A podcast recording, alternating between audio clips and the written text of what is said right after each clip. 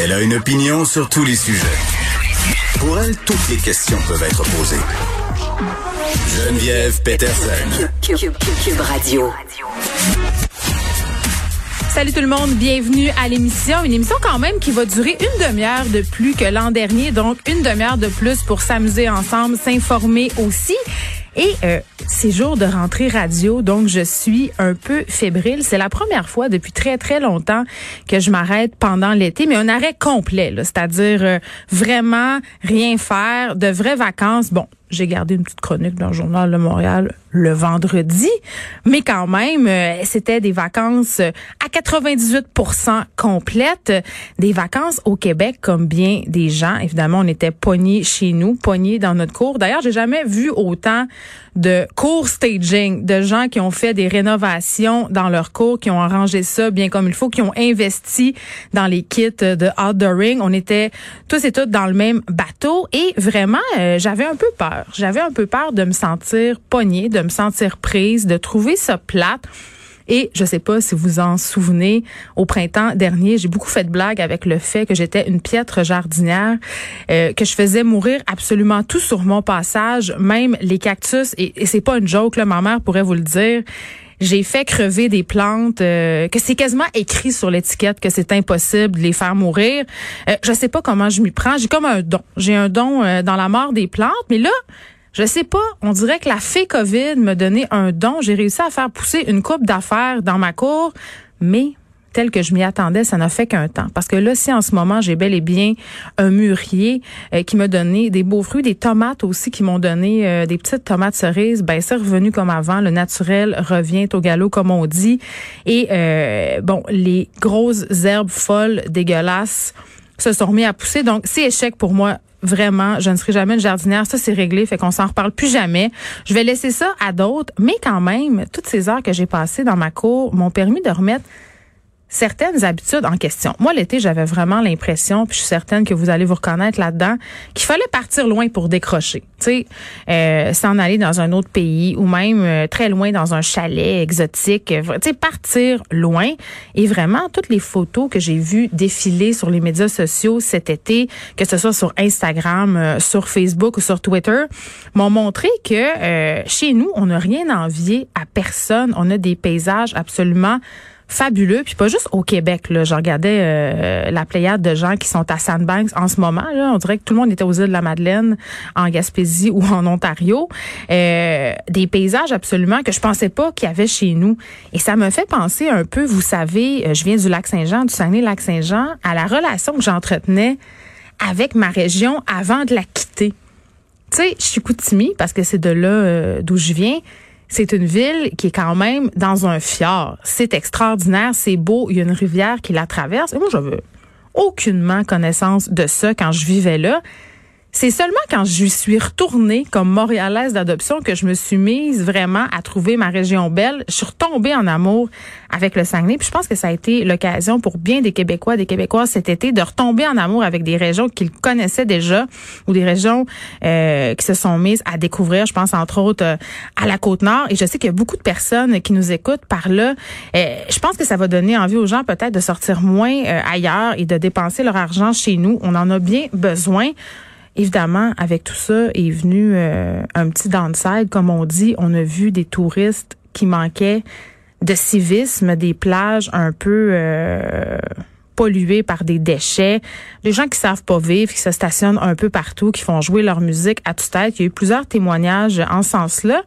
Moi, je me suis posé la question, c'est tout en vrai, on est-tu en train de monter ça en épingle? Est-ce que c'est vrai que les touristes, c'est des gigants? Hein? Des gigants, comme on dit au Saguenay, des gens pas de classe, qui savent pas vivre, qui savent pas se comporter.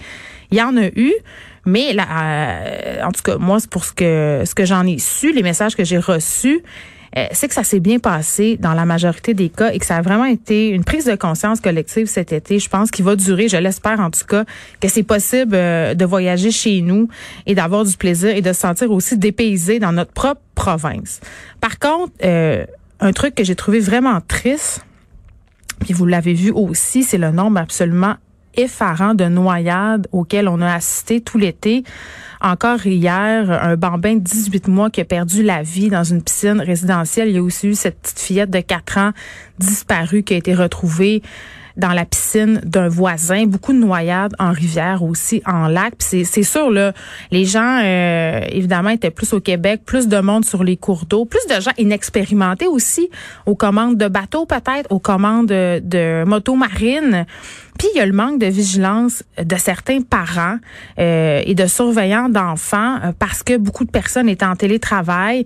Euh, beaucoup de personnes aussi euh, étaient dépassées par les événements. Là. À un moment donné, quand ça fait 4-5 mois que tu es avec tes enfants en dedans, peut-être qu'à certains moments, tu es dépassé dans ta tête puis tu manques de vigilance. Et je plaide coupable. Il y a eu quand même des moments où je surveillais les enfants dans la piscine. Évidemment, mes enfants savent nager, mais c'est pas grave. Il peut arriver quand même un incident malheureux.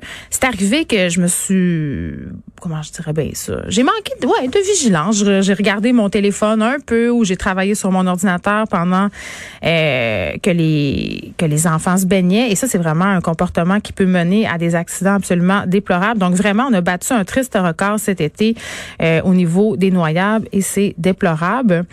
Et j'avais envie de vous dire aussi, euh, bon, c'est impossible que je revienne en ondes sans parler de, ce qui s'est passé parce que je dois vous avouer qu'à certains moments pendant mes vacances, mon micro me manquait particulièrement quand on a traversé cette nouvelle vague de dénonciation. Tu sais, à un moment donné, ça a fait boule de neige. Il y avait beaucoup de dénonciations euh, sur les médias sociaux, surtout qui visaient des personnalités publiques, euh, des dénonciations anonymes, des dénonciations non anonymes.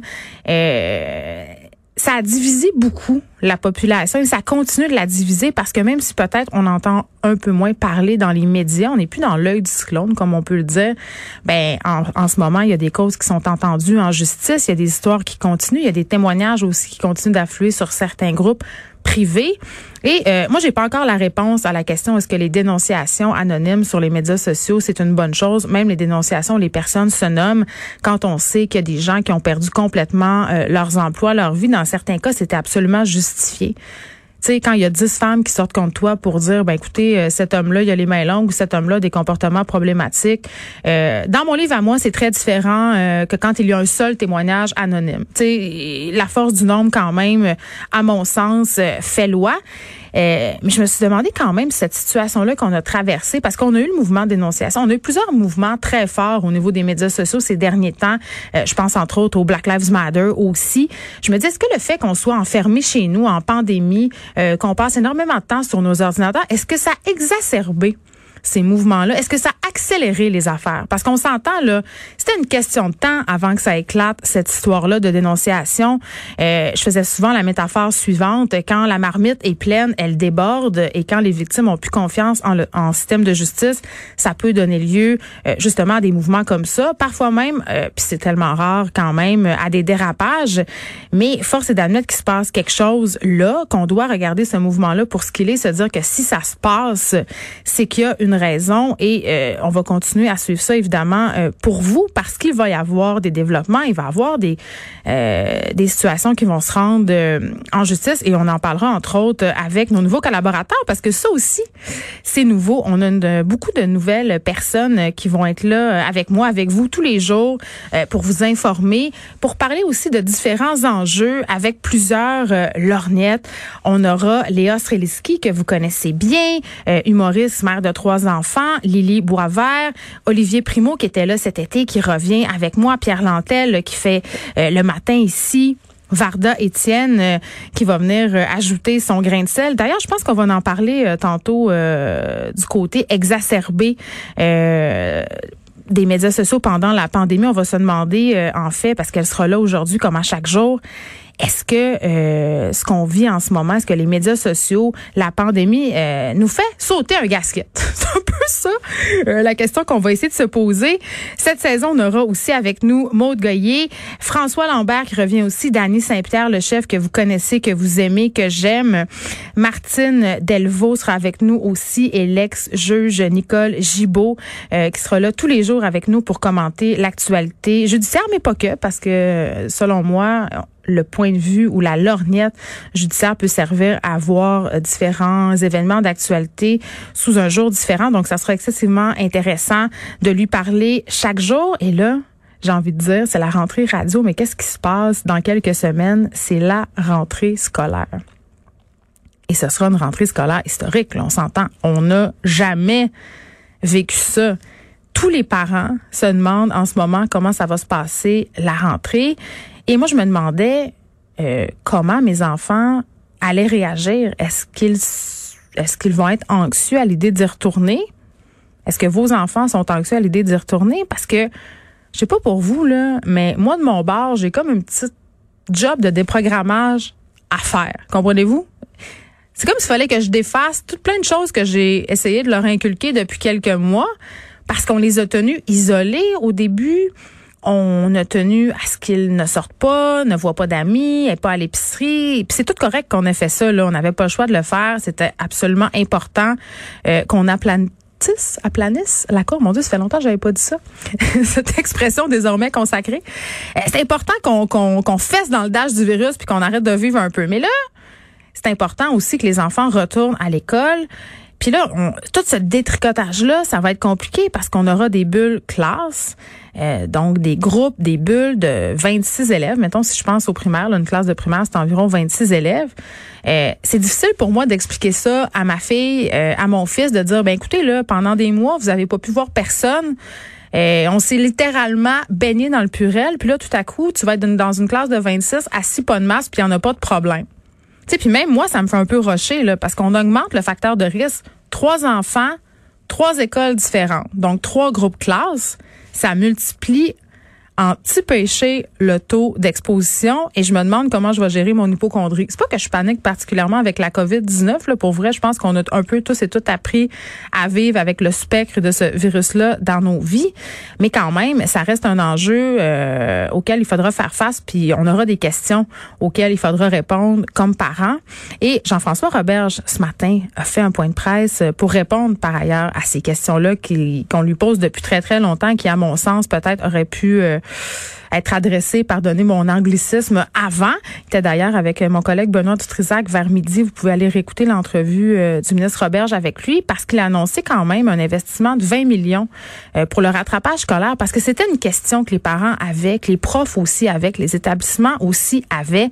C'est un enjeu majeur de la crise qu'on traverse en ce moment, c'est-à-dire le fait que nos enfants n'aient pas fréquenté l'école pendant des mois.